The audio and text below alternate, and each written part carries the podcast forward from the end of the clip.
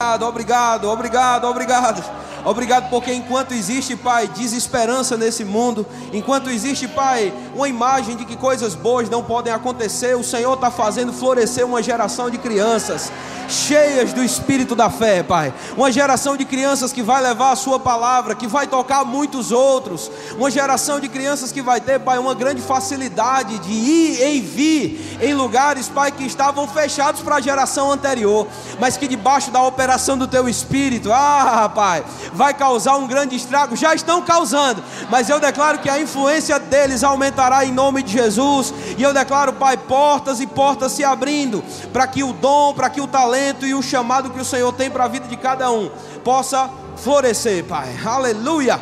Obrigado porque o Senhor não está esperando a maioridade para que isso aconteça.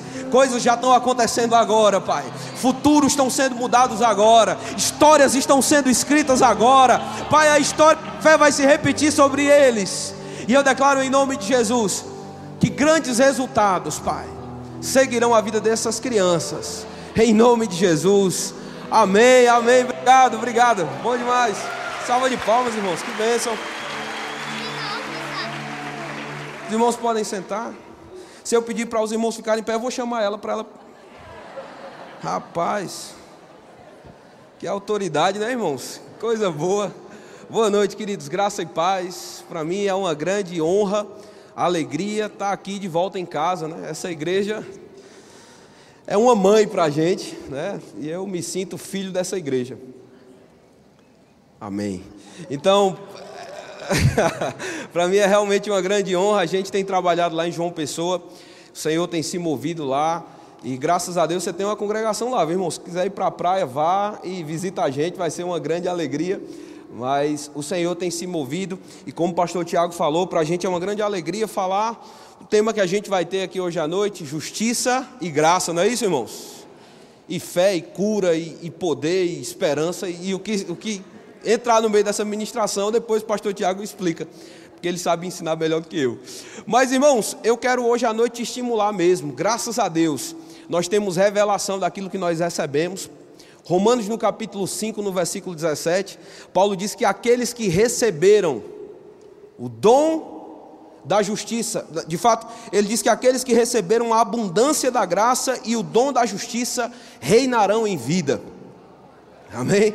A abundância da graça e o dom da justiça. Agora, existe um elemento bem interessante nesse texto.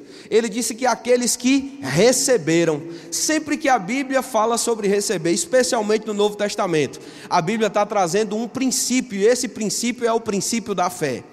Você não consegue receber com esperança, você não consegue receber com boa vontade, você não consegue receber sem fazer nada. Receber sempre envolve fé. É por isso que quando a gente prega Jesus, nós falamos sobre receber Jesus. Pela fé você se apropria daquilo que Deus está liberando para você de graça em Cristo Jesus. Irmãos, nós nunca vamos parar de ensinar fé. Para qualquer área da nossa vida. Fé é o nosso estilo de vida. E mais uma vez, fé, irmão, está intimamente associado ao conhecimento dessa justiça. Porque o justo é quem vai viver pela fé. Tem pessoas que às vezes ficam cansadas de ouvir e se pensam, eu tenho que viver pela fé. Não, não é só os justos.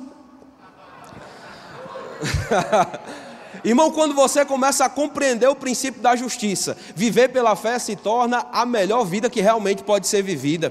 Jesus falando com o pai de um rapaz que estava doente, mais uma vez a gente vai falar sobre cura também, e qualquer outro assunto que você imaginar, a gente vai falar hoje à noite. Eu estou tô, tô animado para estar aqui. Depois a gente descobre. Eu, eu mandei para os meninos os versículos, eles perguntaram se era um e-book. Foi bem os 25 páginas, eu vou pregar tudo, irmãos, antes de eu ir embora. Tá, é brin... Brinca... Brincadeira, fique nervoso não, irmãos. Eu estou vendo a, a, cara de alguns irmãos nervosos aí, é só brincadeira. Mas lá em Marcos 9 diz que um pai chegou para falar com Jesus e aquele pai já tinha sofrido muito porque o filho dele parecia que não era curado.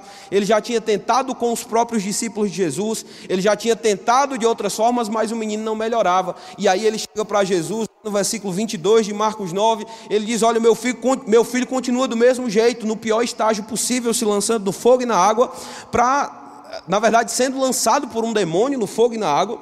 E se tu podes fazer alguma coisa, tem compaixão de nós e ajuda-nos. E aqui, irmãos, existe muita sinceridade nas palavras desse homem. Ele realmente queria a ajuda de Jesus. E ele disse: se o Senhor pode fazer alguma coisa, faça alguma coisa por nós. E Jesus responde para ele: Se tu podes crer, tudo é possível ao que crê. Repete comigo. Diga: tudo é possível ao que crê. Diga assim: eu posso crer, por isso tudo é possível para mim.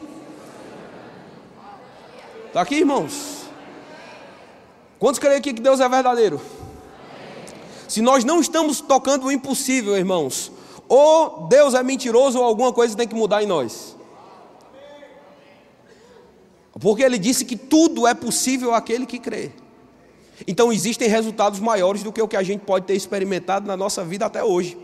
Quando Jesus fala com aquele pai a respeito disso, não é porque Jesus está querendo jogar aquele homem para baixo, lembrando a ele dessa incredulidade, não. Você vai ver alguns versículos antes, no capítulo 9 mesmo, Jesus chega a dizer, irmãos, para aquelas pessoas que estavam, para os discípulos que foram expulsar o demônio daquele rapaz e não conseguiram, ele diz para eles assim: Ó oh, geração incrédula, até quando vós sofrereis? E eu gosto de lembrar disso. Existem sofrimentos nessa vida que talvez a gente não consiga evitar, irmãos. Existem situações que vão se levantar que não estão no nosso controle. Mas existe um tipo de sofrimento que é causado por causa de incredulidade. Boas notícias. Se você chegou aqui sofrendo por causa de incredulidade, você pode sair daqui cheio da fé do tipo de Deus. É a única fé que Deus tem para dar, irmãos, é a que Ele tem. Ele não tem como dar a fé dos homens, não. Ele dá a fé do tipo da dele. E essa fé do tipo de Deus pode te livrar de muito sofrimento na sua vida. Agora a pergunta é sobre o que essa fé está estabelecida. A Bíblia fala muita coisa, e, e talvez a gente consiga falar algumas delas hoje à noite, mas eu queria que você abrisse comigo a sua Bíblia em. Deixa eu ver aqui, ainda não, isso aqui ainda não. Rapaz, eu tenho muita coisa para dizer hoje, irmãos, estou com pena dos irmãos. Mas abra em Isaías capítulo 53, eu quero ler alguns textos aqui já que a gente vai falar sobre cura, eu vou ler na nova versão transformadora, Isaías 53, versículo 4. Aleluia.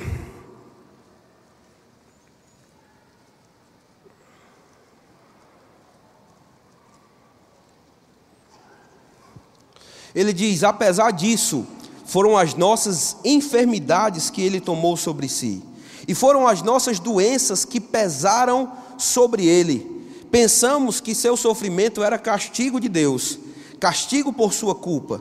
Mas ele foi ferido por causa da nossa rebeldia e esmagado por causa dos nossos pecados.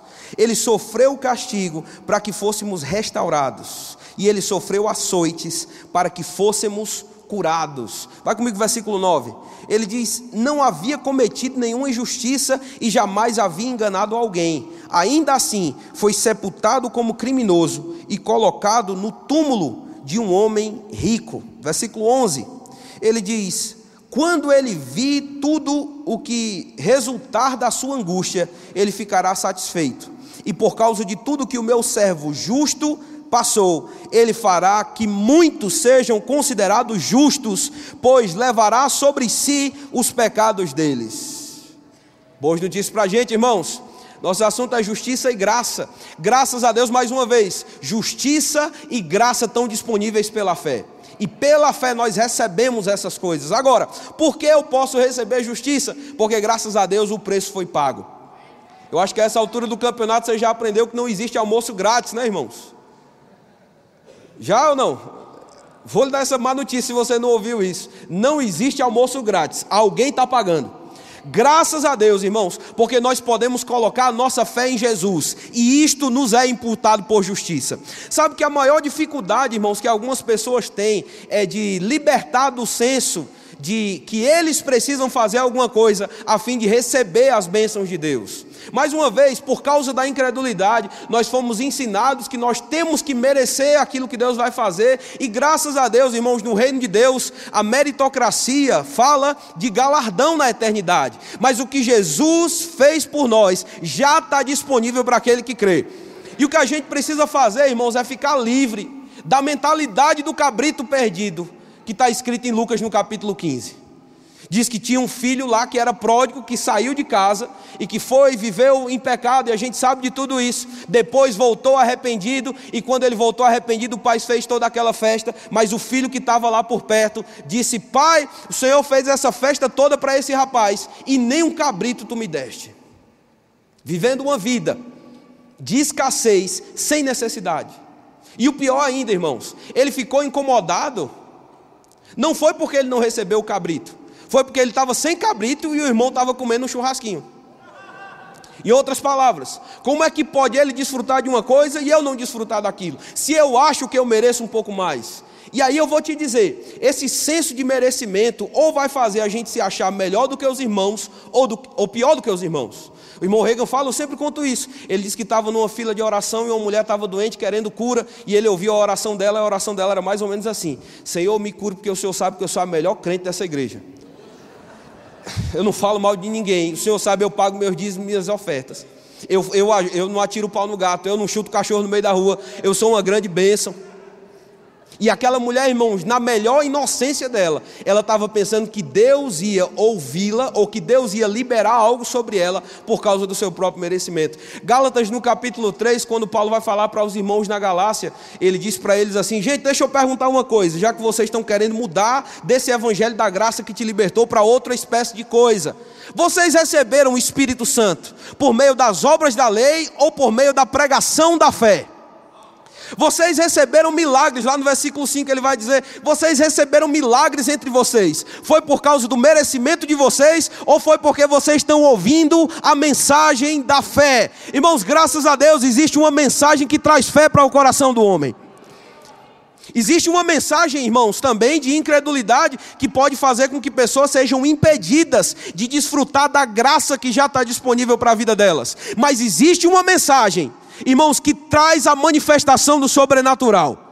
Existe uma mensagem que vai fazer com que aquela pessoa que não recebeu o batismo no Espírito Santo ainda, porque está esperando o dia certo para acontecer, irmãos, existe uma mensagem que tira essa pessoa da zona da esperança e traz essa pessoa para o lugar da fé.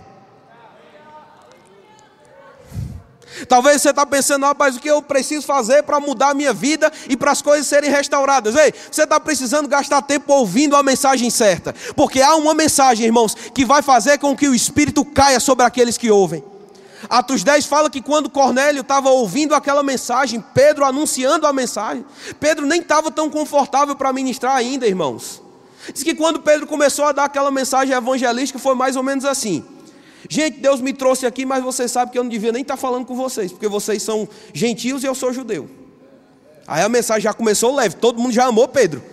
Todo mundo sentado, esperando o que o homem de Deus vai dizer. Não era nem para eu estar aqui, vocês não merecem, não. Mas eu estou aqui para falar de Jesus. Ah, irmãos, aí o negócio muda de figura. Eu não sei se você está emocionado hoje à noite ainda com as crianças ou não. Eu sei, irmãos, que quando a gente começa a falar sobre o Evangelho, rapaz, o poder de Deus começa a se mover. 1 Coríntios, no capítulo 15, versículos 3 e 4, tem um resumozinho do Evangelho, só para contextualizar. Qual o resumo do Evangelho? Ele morreu segundo as Escrituras, foi sepultado segundo as Escrituras e ressuscitou segundo as Escrituras. E eu sei, irmãos, que a nossa fé, ela vai nos ajudar 360 graus. A gente vai usar a fé para tudo. Como crente, como justo, nós vivemos pela fé, é o nosso estilo de vida. Mas quando a gente falar sobre o alvo da nossa fé, com O maiúsculo, a gente está falando sobre fé em Deus. Assim como quando a gente fala sobre a esperança com A maiúsculo, a gente está falando sobre o recebimento do novo corpo e o nosso encontro com o Senhor nos ares. Amém? Agora, obviamente, a gente vai usar essa fé e vai se mover dentro dessa consciência de esperança em todas as áreas da nossa vida. E eu vou falar já um pouquinho mais sobre esperança. Mas, mais uma vez, a mensagem da fé, irmãos, vai trazer a manifestação do sobrenatural. A mensagem da fé vai liberar o espírito sobre quem precisa. A mensagem da fé vai curar o enfermo que não conseguiu ser curado de outra forma. Ei, irmãos, aqui na conferência de cura a gente vai ter pessoas fluindo no, na operação de milagres. Se você quer ter um contato com essa unção, rapaz, venha, você vai ser eletrizado por essa unção mesmo. A gente vai ter pessoas que se movem nos dons de cura, a gente vai ter um bom ensino da fé, não importa qual seja a necessidade. A gente crê, irmãos, que vai ter uma completude desse espírito se movendo e pessoas que talvez estão há anos enfermas vão receber libertação nesses dias. Talvez se você não está doente, irmãos, mas precisa de um chacoalhar para cumprir o seu chamado na área de cura divina, vai acontecer aqui também durante esses dias. E eu quero te animar para vir para esse lugar sabendo, irmãos, algo bom vai acontecer com você. Não tem como você voltar do mesmo jeito, se expondo ou tendo essa, essa exposição à pregação da fé. E mais uma vez, qual é o cerne da pregação da fé? Irmãos, é a apresentação do que Jesus fez por nós na cruz do Calvário. O Evangelho. Já falei isso aqui, eu acho eu cito isso em todo lugar, irmão Telly Osborne, ele disse: Eu conheço muitos crentes que acham que o problema deles é falta de poder. Ah, pastor, eu tenho que ir buscar o poder no norte, no sul, no leste, no oeste. E ele disse: O que eles estão precisando, na verdade, é de evangelho, porque o evangelho é. O evangelho é o poder de Deus para a salvação de todo aquele que crê. Então o que está faltando não é poder, irmão, está faltando evangelho. O que, é que a gente faz? Coloca o evangelho para dentro, foca no que Jesus fez por você. Lembra que a tua justiça não foi você que conquistou, a tua cura não foi você que conquistou, o favor de Deus não é você que vai conquistar. Você pode trabalhar o dia inteiro e não vai conseguir favor nenhum, irmãos, porque a graça que nós precisamos é recebida pela fé em Cristo Jesus e na obra que ele realizou por nós de uma vez por todas. E diz que o meu servo, Jesus, Deus disse no versículo 11: O meu servo, por causa de tudo que ele passou, ele vai fazer com que muita gente seja considerado justo. E no versículo 12, ele disse: E eu lhe darei as honras de um soldado vitorioso, porque ele se expôs à morte. Oh, glória a Deus. Deus está falando sobre Jesus e está falando animado. Por causa dele, eu vou honrá-lo como um soldado vitorioso. Tem muitas passagens que falam sobre a redenção, e eu quero te lembrar de algumas coisas aqui que podem te ajudar a liberar a fé. Lá em Lucas, no capítulo 10, Jesus vai contar a parábola do bom samaritano. Um homem chegou para falar com Jesus e disse: Mestre, bom mestre, o que eu faço para herdar a vida eterna? E Jesus pergunta para ele: O que é que você conhece da lei? E ele disse: O mandamento: amarás o Senhor teu Deus como, sobre todas as coisas e o teu próximo como a ti mesmo. E Jesus disse: Então faça isso, rapaz, e você vai viver. E a Bíblia diz no versículo seguinte, irmãos, que esse homem tentando se justificar. Ô oh, irmãos, só eram dois mandamentos: era amar a Deus acima de todas as coisas e amar o próximo como a si mesmo. E ele estava enrolado em um dos dois. É tanto que a Bíblia diz que o que ele vai dizer agora, ele vai dizer para tentar se justificar: Senhor, quem é o meu próximo mesmo? Porque ele estava querendo, irmãos, que o próximo dele não fosse alguém daqueles com quem ele tinha problema. Era só isso: ame Deus e ame as pessoas. E aí, depois que ele começa a dar uma de desentendido e pergunta: tá bom, mas me explica quem é o meu próximo? Jesus vai falar uma parábola que fala sobre salvação, sobre herdar a vida eterna, e vai dar nessa parábola também a explicação de quem é o seu próximo. Você está próximo do seu próximo? Seu, seu próximo pode estar mais próximo do que o que você imagina. Eu não podia perder o trocadilho, ninguém gostou, mas não tem problema não. Ele disse: Rapaz, faça isso e você vai viver. E aí ele diz, versículo 30. Jesus disse assim: Tinha um homem que descia de Jerusalém para Jericó e veio a cair nas mãos dos salteadores, os quais, depois de lhe roubarem tudo, lhe causarem muitos ferimentos, retiraram-se, deixando-o semi-morto. E essa, irmãos, parece ser uma explanação rápida da história da humanidade. Quando Deus cria Adão, e Adão, irmãos, ao invés de seguir o plano de Deus, ele cai, irmãos, na conversa dos salteadores. Adão cai debaixo daquela condição que o diabo tornou favorável para ele lá no Éden, pecando. E quando Adão peca, irmãos, ele perde a sua condição de dignidade. Ele perdeu fisicamente, ele perdeu mentalmente, ele perdeu espiritualmente. E o diabo deixou o homem semi-morto. Mas a Bíblia diz no versículo 31 que, casualmente, naquele lugar, passou um sacerdote, viu aquele homem e deixou ele lá. Depois passou um levita, passou também por aquele lugar e passou de lado. O sacerdote e o levita, irmão, são uma imagem aqui da lei de Moisés. A lei de Moisés não conseguia restaurar o homem, porque a situação do homem era irreparável pela lei. Não era pelas próprias obras que o homem seria restaurado, não era pela lei de Moisés. Mas a Bíblia diz no versículo 33 que, graças a Deus, no meio dessa situação toda, entrou o bom samaritano. E quando o samaritano passou, viu aquele homem. Chegando naquele homem, tratou seus ferimentos, aplicou óleo e vinho, colocou o homem sobre o seu próprio animal e o levou para uma hospedaria e tratou dele lá. Quem é o bom samaritano nessa passagem, irmãos? Os irmãos estão com medo de responder, né? Deus está vendo. O bom samaritano é Jesus, irmãos. Ele viu o homem naquela condição e ninguém podia restaurar o homem.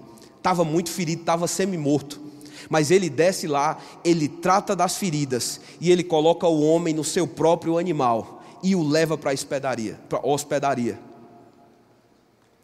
Está comigo, irmãos? Jesus colocou você, irmãos, na mesma condição que ele estava, mesmo sem que você merecesse. Rapaz, ele nos levou para uma hospedaria.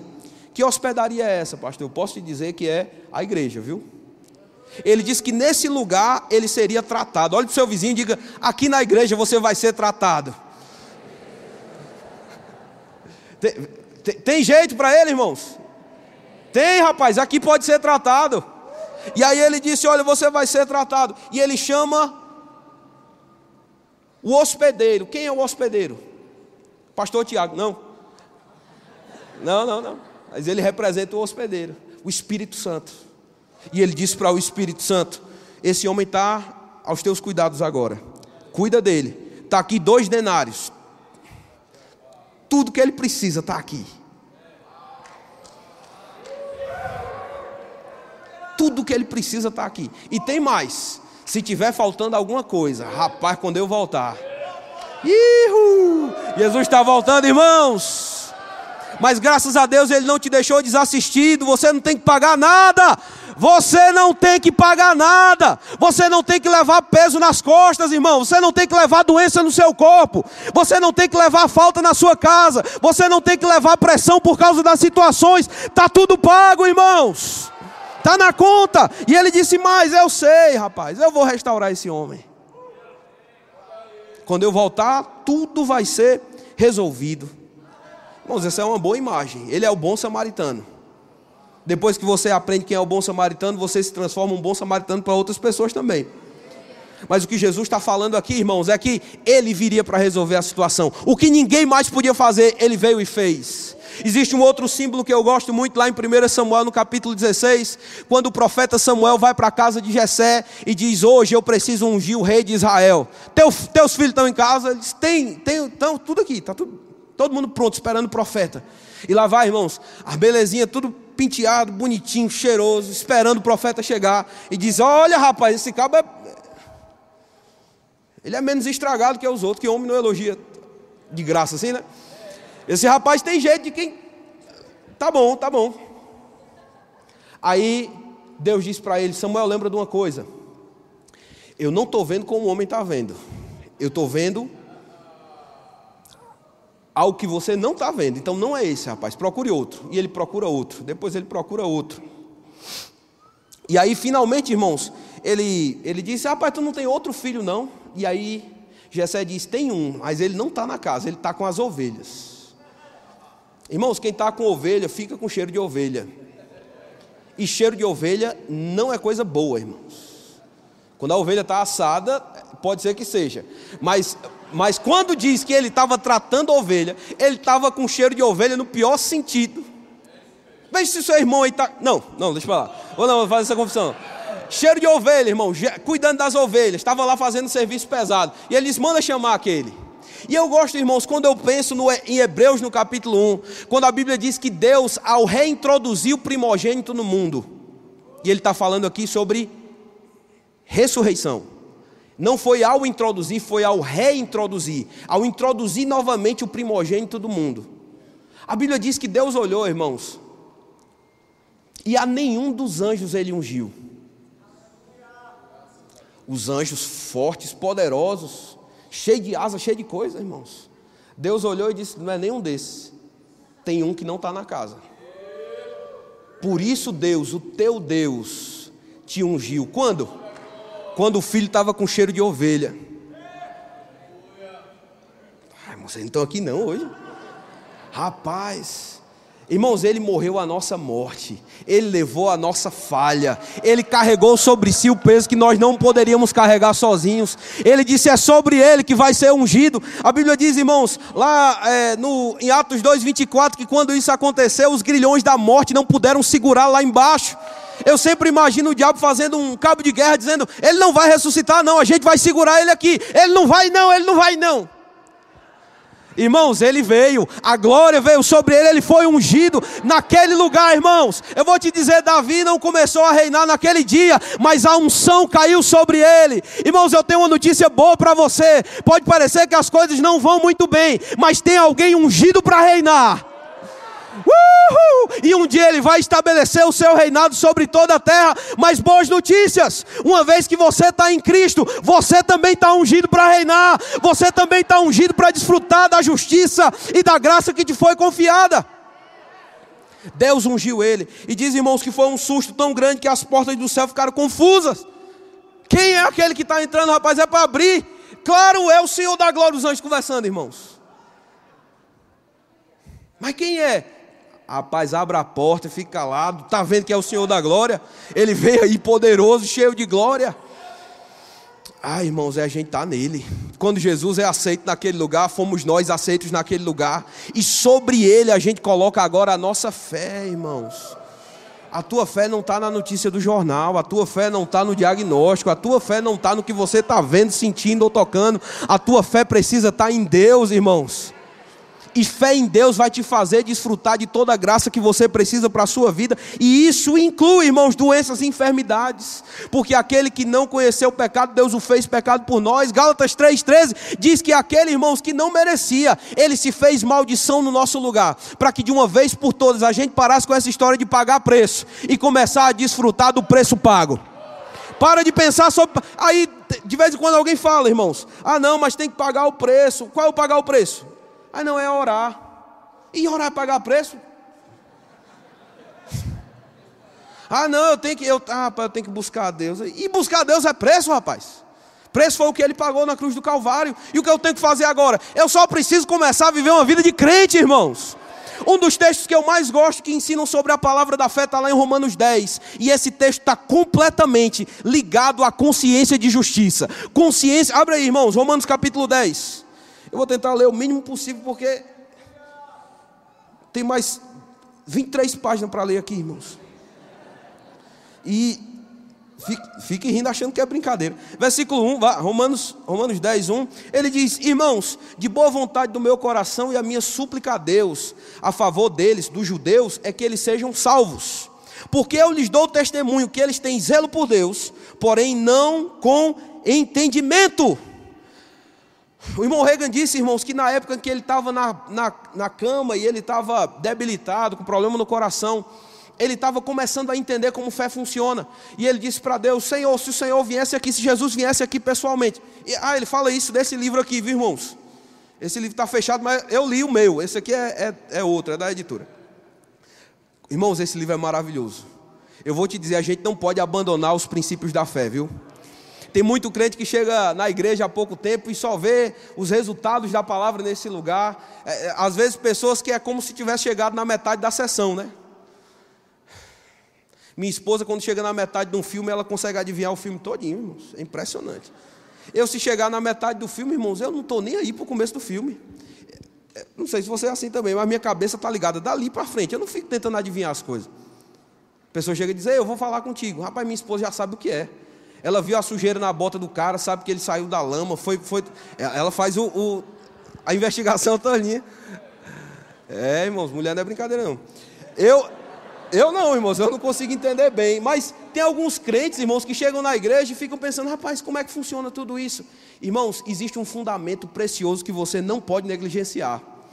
Talvez pareça uma coisa muito básica, mas irmãos, a cada fase da sua vida que você lê um livro como esse, você vai ter uma revelação, luz diferente, e isso vai abençoar grandemente sua vida. Voltando para a história, irmão Reagan estava tentando levantar da cama, e ele disse: Senhor, eu estou crendo, eu estou crendo, eu, por que não aconteceu ainda? Deus disse para ele: Rapaz, você está crendo no melhor que você consegue, mas o seu problema é que você não sabe o suficiente ainda. Você está crendo no melhor que você sabe. Mas existem coisas que um crente precisa conhecer das Escrituras. Existem coisas que você deve saber, que é bom que você saiba. Existem coisas que vão engrandecer a tua vida. Mas existem coisas que são necessárias, irmãos. Você está comigo? Hebreus 11,6 diz que sem fé é. É muito difícil agradar a Deus? É impossível agradar a Deus, porquanto importa que aquele que se aproxima de Deus, creia que Ele existe? Não é assim? É interessante, irmãos, porque em nenhum versículo da Bíblia parece que Deus está muito preocupado de provar a existência dele. Você não vai ver textos onde Deus disse: Olha, e assim tu verás que eu existo. Não, irmãos, ele sempre fala assim: Quem é você? Sou eu. Ah, não, eu, eu, eu quero te conhecer, me, me, me, me fala o teu nome. Eu sou bom, rapaz. Está lá em Êxodo 34. Eu sou bom, eu sou quem eu sou. Ah, mas eu, eu não creio, problema teu. Ele, ele existe, irmãos, ele é real e acabou. Tudo que você está vendo aí foi prova da criação dele. Agora, quando Hebreus 11, 6 diz que aquele que se aproxima de Deus precisa crer. Eu gosto de uma versão em inglês que diz: crê em quem Ele é. Ah, é possível uma pessoa se aproximar de Deus sem ter plena consciência de quem Ele é. Isso é verdade. Mas como eu vou me aproximar de Deus se eu não creio que Ele existe? E Ele diz que sem fé é impossível agradá-lo. Se fé vai me colocar em contato com Deus, como eu vou me aproximar dele sem crer? Agora é possível, irmãos, eu me aproximar de Deus sem ter o entendimento necessário. E assim, irmãos, existe muita gente, gente boa, de bom coração, crentes maravilhosos, que não desfrutam de tudo que Deus tem para a vida deles, porque falta entendimento. Vou te dar uma resposta hoje à noite se você estava orando por isso. Faça o rema, rapaz. Não deixe de entender quem você é em Cristo, de entender quem Ele é para você. Irmãos, existem coisas que vão sendo despertadas e eu vou te dizer mais aqui, já que eu, eu vou voltar para João Pessoa e ninguém vai me pegar depois do culto. Tem gente que talvez precisa fazer o rema de novo, irmãos. Ah, pastor, não, peraí, o senhor está pegando pesado. Eu estou fazendo, o que os irmãos não podem fazer também? Graças a Deus pela luminar, irmãos. Graças a Deus pelo privilégio de ouvir outras pessoas, mas manter o contato com o conhecimento que liberta. Rapaz, eu estou interessado na palavra da fé, viu, irmãos? Eu vou lhe dizer mais, eu deixei de seguir um monte de gente no Instagram, irmãos, porque eu não quero ouvir qualquer porcaria, não. Eu quero me manter com aquilo que está alimentando a minha vida, e esse alimento é um alimento bom. Paulo disse no versículo 3, ei, irmãos, porque eles estão desconhecendo a justiça de Deus. É possível ter gente que tem zelo por Deus e não conhecer a sua justiça. Por quê? Porque eles estão procurando estabelecer a sua própria e não se, sujeitam a que vem de Deus. Cumprindo a lei e achando que isso é o suficiente. Sendo, ah, irmãos, tendo a ideia de autossuficiência. E mais uma vez, abandone a ideia de ser abençoado porque você merece porque você jejuou, porque você orou tantas horas, porque você foi em algum lugar e voltou de algum lugar. Irmãos, é por Cristo, é por conhecer a justiça dele. É por isso que cura, irmãos, não é acessório, não, irmãos. Ah, eu não, eu não, não sei se eu. Irmão, você foi, foi pago um alto preço. Você é propriedade exclusiva de Deus. É corrupção pegar um, um, um automóvel, irmãos, de propriedade exclusiva do governo e começar a usar em causa própria. Ihu! Irmãos, você é exclusivo de Deus e o diabo não tem espaço mais no seu corpo, o diabo não deve ter mais espaço na tua vida, e eu vou te Não, calma, vamos lá. Versículo 4.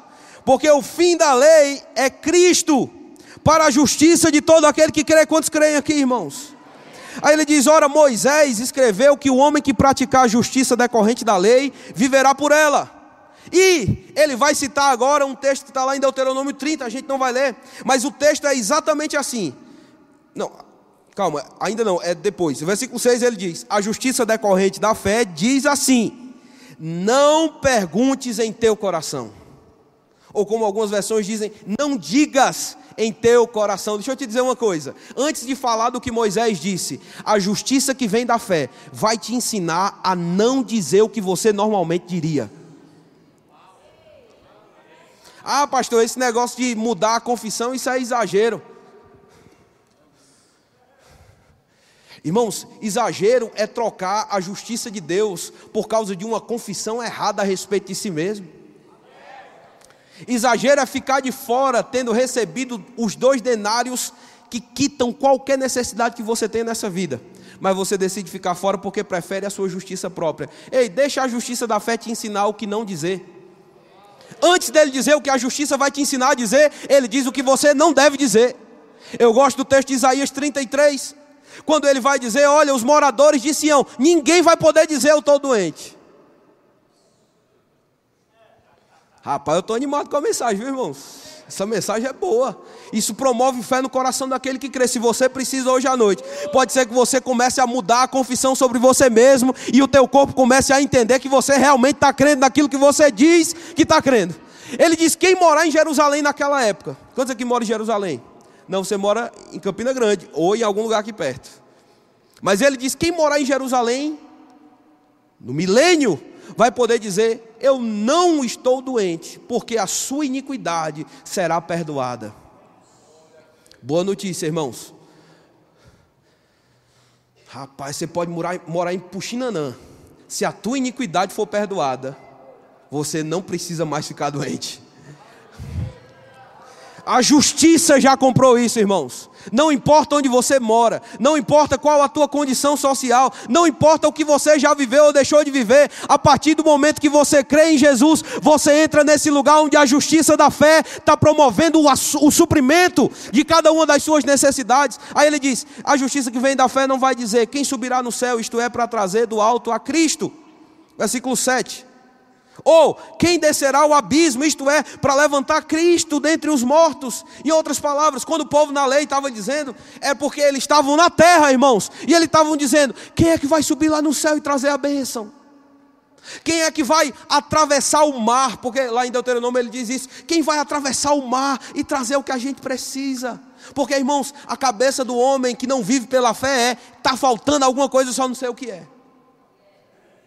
Já viu, irmãos? Gente que vai no, no camelô e descobre uma coisa que ele sempre precisou, mas nunca teve necessidade. irmãos, enquanto a gente não está vivendo pela fé, a gente sempre está com saudade de alguma coisa que a gente nunca viu. Tem alguma coisa. Irmãos, boas notícias para você.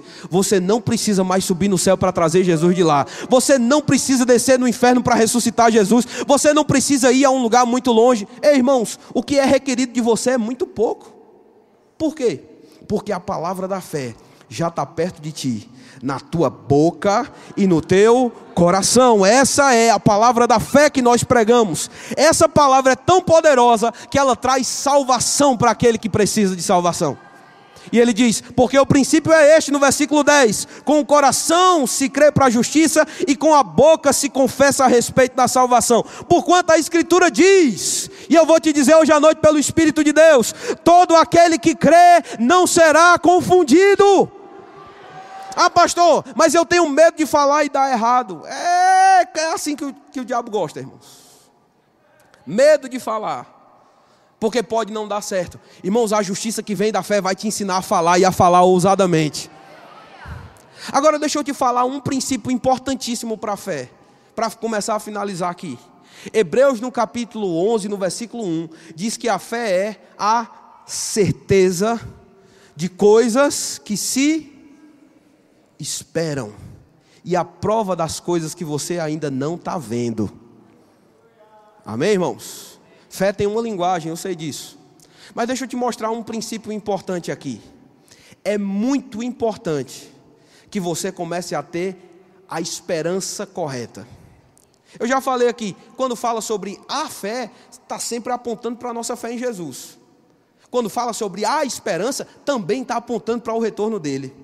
Mas para que você ande em fé em qualquer área da sua vida, irmãos, eu vou te dizer, essa é a palavra que está no meu coração que eu vim para entregar aqui hoje à noite. Então, Preste atenção nessa parte, principalmente. Depois eu vou falar sobre mais seis assuntos, mas essa é, a, é o mais importante. Irmãos, enquanto não houver esperança, a tua fé vai ser inadequada. Eu vou te dizer porque eu tenho ajudado, irmãos, pessoas que estão doentes, pessoas que estão com outros problemas, isso se aplica a qualquer área da sua vida. Você chega para falar com uma pessoa, ela diz: Eu já sei, pastor, eu tenho que confessar. Eu estou confessando. Está confessando o quê? Não, eu, eu sou o que a Bíblia diz que eu sou, eu tenho o que a Bíblia diz que eu tenho, eu posso o que a Bíblia diz que eu posso. E aí? Não, e aí eu estou cansando disso. Está cansando, sabe por quê? Porque não entendeu que precisa alterar a esperança que está no coração. Talvez está cheio de uma esperança natural. E aí, mais uma vez, irmãos, nós não temos uma fé cega. Não, não, a nossa fé enxerga bem demais, irmãos. Mas a nossa fé está enxergando o que Deus diz na Sua palavra. A nossa fé está sobre aquilo que Deus fala a nosso respeito. E é muito interessante, irmãos, entender que sem a esperança adequada, a gente não vai provar daquilo que nós estamos confessando. É mais ou menos. Pode colocar aquela imagem, aquela primeira imagem? Eu estava pensando sobre isso, irmãos, e alguém estava dizendo, pastor, eu não estou entendendo porque não está funcionando. Eu estou falando, eu estou falando. E Morregan disse algo, eu vou citar aqui para vocês também, é um bônus aí desse livro. Ele disse que uma mulher. Não, isso não foi desse livro, não, é outro livro. Leia todos os livros de Morregan, irmão, são muito bons. É verdade, são, são muito bons. Ele disse que uma mulher chegou para ele e disse assim: Pastor, eu fui numa conferência sua e aprendi o que o senhor ensina sobre fé. Eu estou praticando isso, mas nada funcionou. Me diga o que é que eu preciso fazer. Ele disse, irmã, o que eu disser você vai estragar. Eu não vou dizer nada não.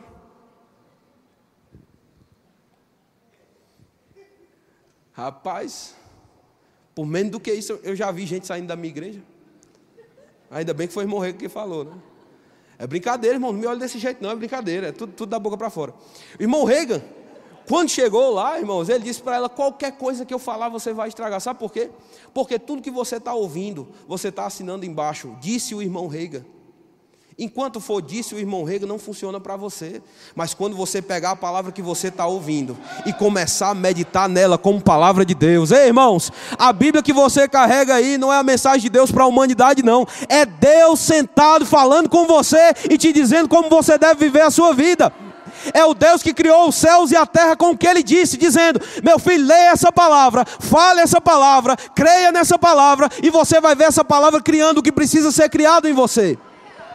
Em outras palavras, ele disse, irmãos, irmão Reagan falando, ele disse: Eu estou cansado de ver ministros pregando e dizendo, o irmão Reagan disse isso, do jeito que eu estou fazendo aqui. É, mas calma, tem calma, eu vou explicar. Aí ele disse: tem muita gente que vai pregar e diz, irmão Rega disse, irmão Rega disse. Que tal você começar a dizer, Deus disse? Rapaz, o negócio muda de figura, irmãos. Está aqui? Deixa eu te trazer uma definição interessante de esperança.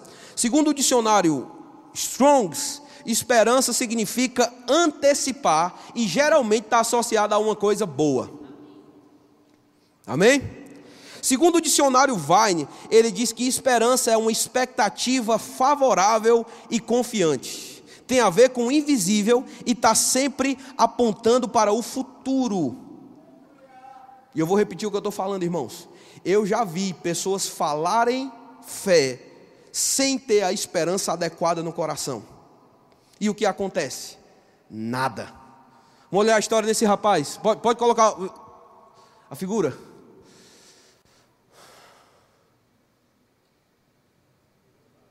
Tá lá, irmãos. João Pessoa lá, isso é barra de gramame ali naquela área, sentado pescando. Imagina um anzol na água, irmãos. Pode ser que a lagoa esteja cheia de peixe. Se ele não colocar uma isca ali, irmãos, e o peixe pegar, ele vai levantar todas as vezes e não vai ter nada na vida dele. Porque o peixe precisa estar naquela ponta. Deixa eu te dizer uma coisa importante sobre esperança. Esperança vai pintar um quadro certo no teu coração. A Bíblia fala sobre três pessoas eu vou citá-las rapidamente. Mostra o final da história, só para não esquecer disso. Olha aí, irmãos, a belezinha. Começou a crer, ó. Começou a ter esperança adequada no coração dele. E quando tem esperança, irmão, a tua fé vai puxar a esperança da irrealidade para o agora. A esperança, ela espera bem, mas ela recebe mal. Mas quando você tem a esperança adequada, deixa eu te dizer, a primeira coisa que a palavra precisa fazer, e eu creio que precisa fazer para algumas pessoas aqui hoje à noite, é restaurar a tua esperança. Esperança sozinho não vai fazer o trabalho. Tem muitos crentes perdidos na esperança. porque nunca se levantaram a crer. Mas, irmãos, eu conheço muito crente que está tentando crer, vendo e pintando o quadro errado no coração. Ah, mas eu estou destinado a falhar, está destinado a não acontecer. Eu acho que não vai funcionar. Irmãos, a tua fé no que Jesus fez por você precisa começar a pintar um quadro diferente no teu coração. E você precisa deixar essa palavra inundar o teu coração de esperança. Abre sua Bíblia comigo, por favor, em Provérbios, no capítulo 4. Já estou começando a finalizar aqui. Ele diz no versículo 20: Filho meu, atenta para as minhas palavras e aos meus ensinamentos inclina os teus ouvidos. Não os deixes apartar-se dos teus olhos. Ei, irmãos, o que precisa estar diante dos teus olhos? A palavra. E a palavra nunca vai te trazer desesperança. Está aqui, irmãos? Vou lá dar os exemplos que eu disse que ia dar. O primeiro deles é Jó.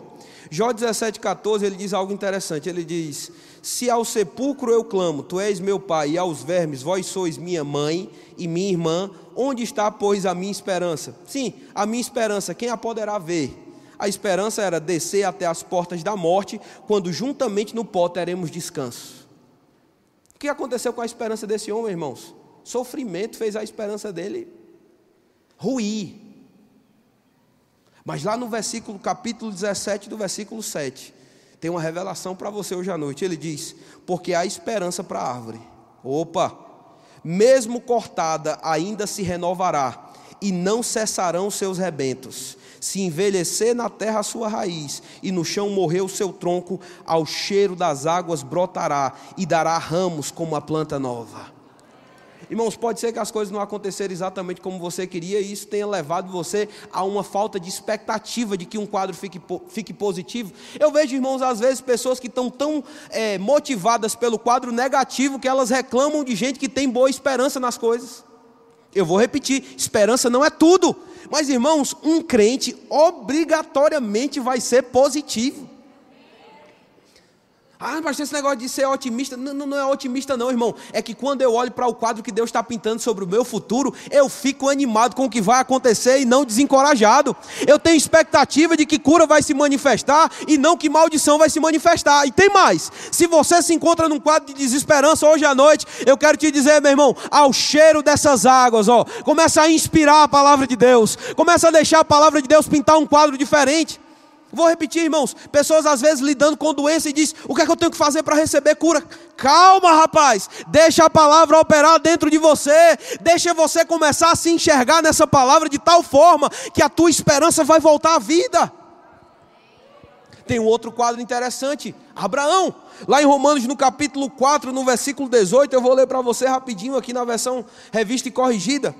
Ele diz no versículo 18 de Romanos 4: O qual em esperança creu contra a esperança. Do que ele está falando aqui? Uma esperança natural e outra esperança que lhe foi dada por causa da palavra. O pai da fé, irmãos, precisou trabalhar a sua expectativa de futuro. Ei, irmãos, pare de se ver falhando, pare de se ver perdendo o emprego, pare de se ver sendo colocado para correr de um lugar, pare de se ver morrendo de câncer, comece a se ver cumprindo o plano de Deus e tendo a esperança naquilo que faz brotar a esperança, irmãos. Às vezes, para um casamento, eu vejo pessoas dizendo: e aí, o que é que a gente vai fazer? Como é que a gente pode lidar com essa situação? Irmão, se a palavra não puder te dar esperança, eu não consigo te dar esperança de outro jeito. Eu não sou, irmãos, profissional dessa área, não. O que eu posso te ajudar é deixa a palavra operar a esperança de novo dentro de você.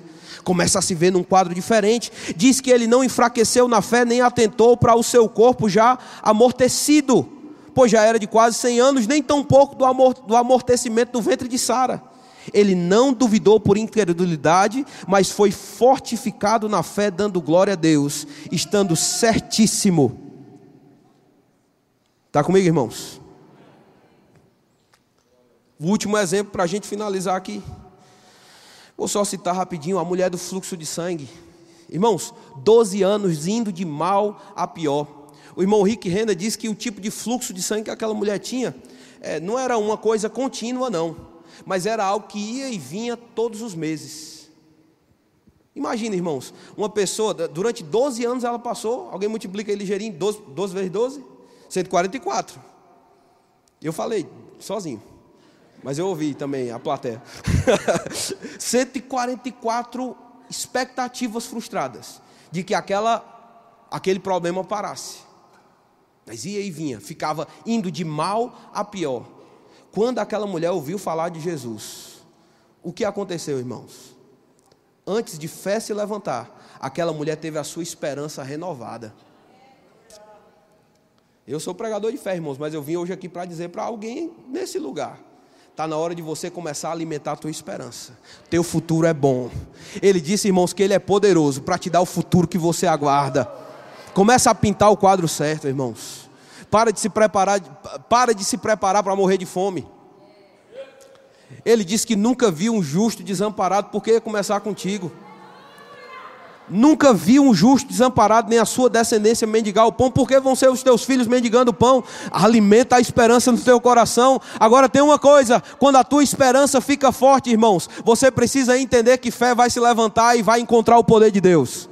Fé sempre é agora, mas aquela mulher começou a ouvir, e ela ouviu tantas vezes que ela começou a falar com ela mesma, e aí, irmãos, aquela esperança tão forte fez ela se vestir e encontrar a Jesus encontrar com Jesus, independente do preço necessário. A fé dela fez ela sair de casa. Mas a fé dela, irmãos, falava, dizia consigo mesma, porque ela encontrou esperança em Jesus. Eu vou terminar de verdade, eu sempre faço isso três vezes com esse texto. Agora é de verdade mesmo, Romanos 13, é Romanos 15, versículo 13, Paulo diz algo interessante. Ele diz: Olha, irmão, que o Deus que é a fonte de esperança, diga: Deus é minha fonte de esperança. Fala mais uma vez, diga: Deus é minha fonte de esperança. Diga: não importa qual a esperança natural, eu tenho esperança nessa palavra, e por causa disso eu posso começar a crer.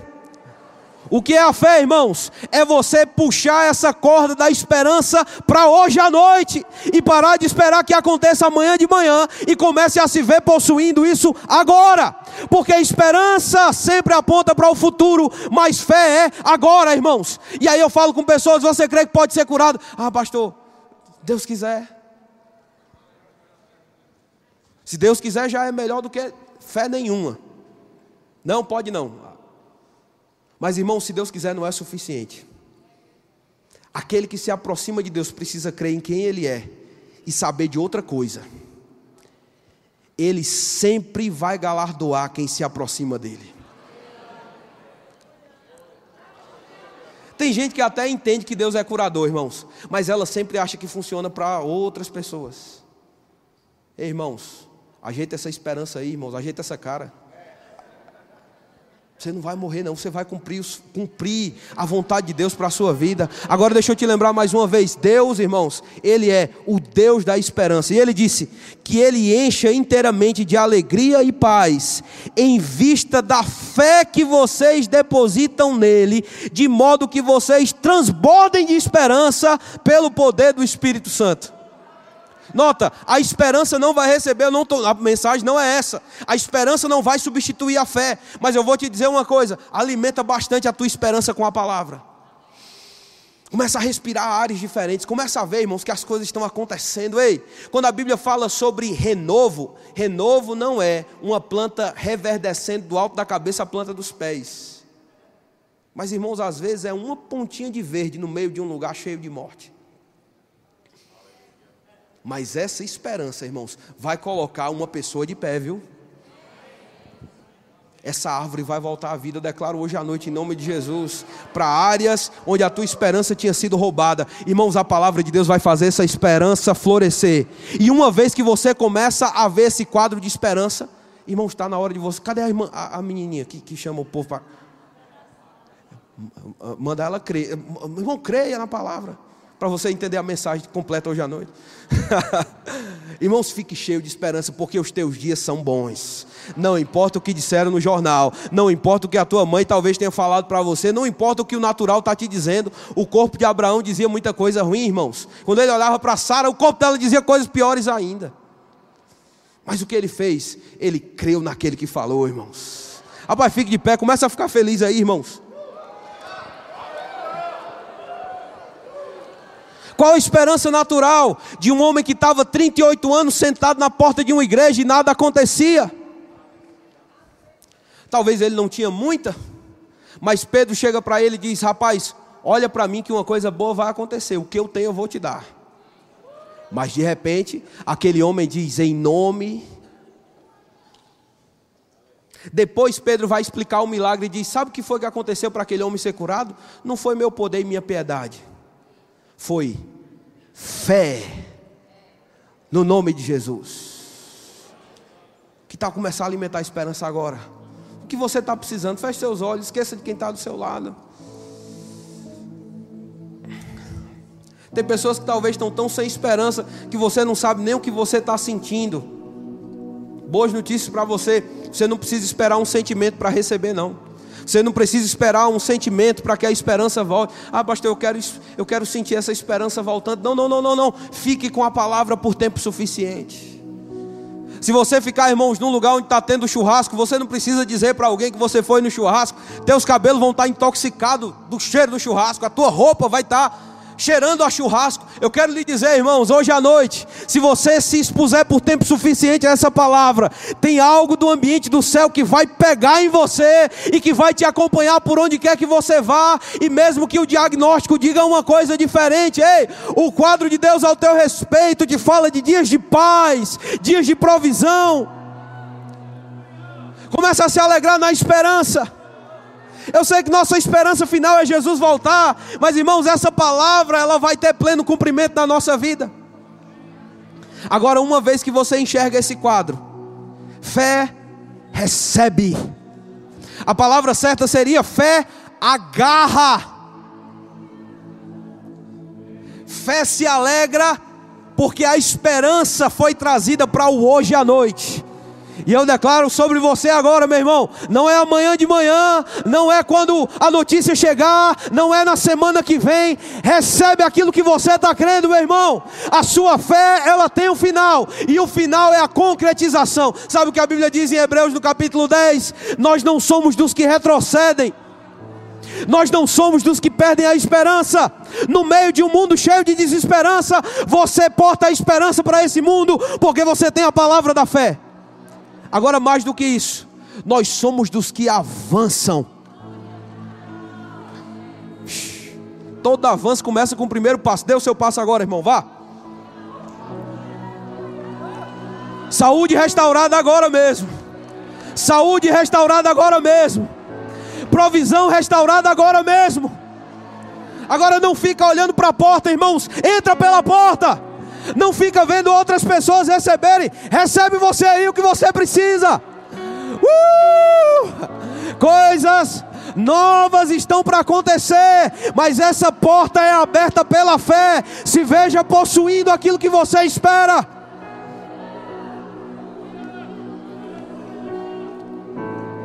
Uh! Talvez tenham pessoas, eu não vou me delongar mesmo. Mas talvez tenham pessoas que precisam falar uma coisa para o seu corpo hoje à noite. Davi falou com a alma dele. Você pode falar com sua alma. Mas deixa eu te dar uma novidade: você pode falar com o seu corpo também. E ele vai ter que se sujeitar às palavras do teu espírito. Fala para a área que não está funcionando no teu corpo hoje à noite. Ei, começa a funcionar, belezinha. Ei, começa a se preparar porque o que Deus disse vai acontecer, já aconteceu, a obra foi realizada dois mil anos atrás, verdadeiramente, Ele tomou sobre si. Finalizar com isso, Ele tomou sobre si as tuas dores e as tuas enfermidades. Repete comigo: eu não tenho dores mais, porque todas as que eram minhas, Ele já tomou sobre si. Mas em compensação, eu fui cheio da vida de Deus. Fique feliz agora, irmão. Você está cheio da vida de Deus. O que Ele começou, Ele vai completar. Aleluia.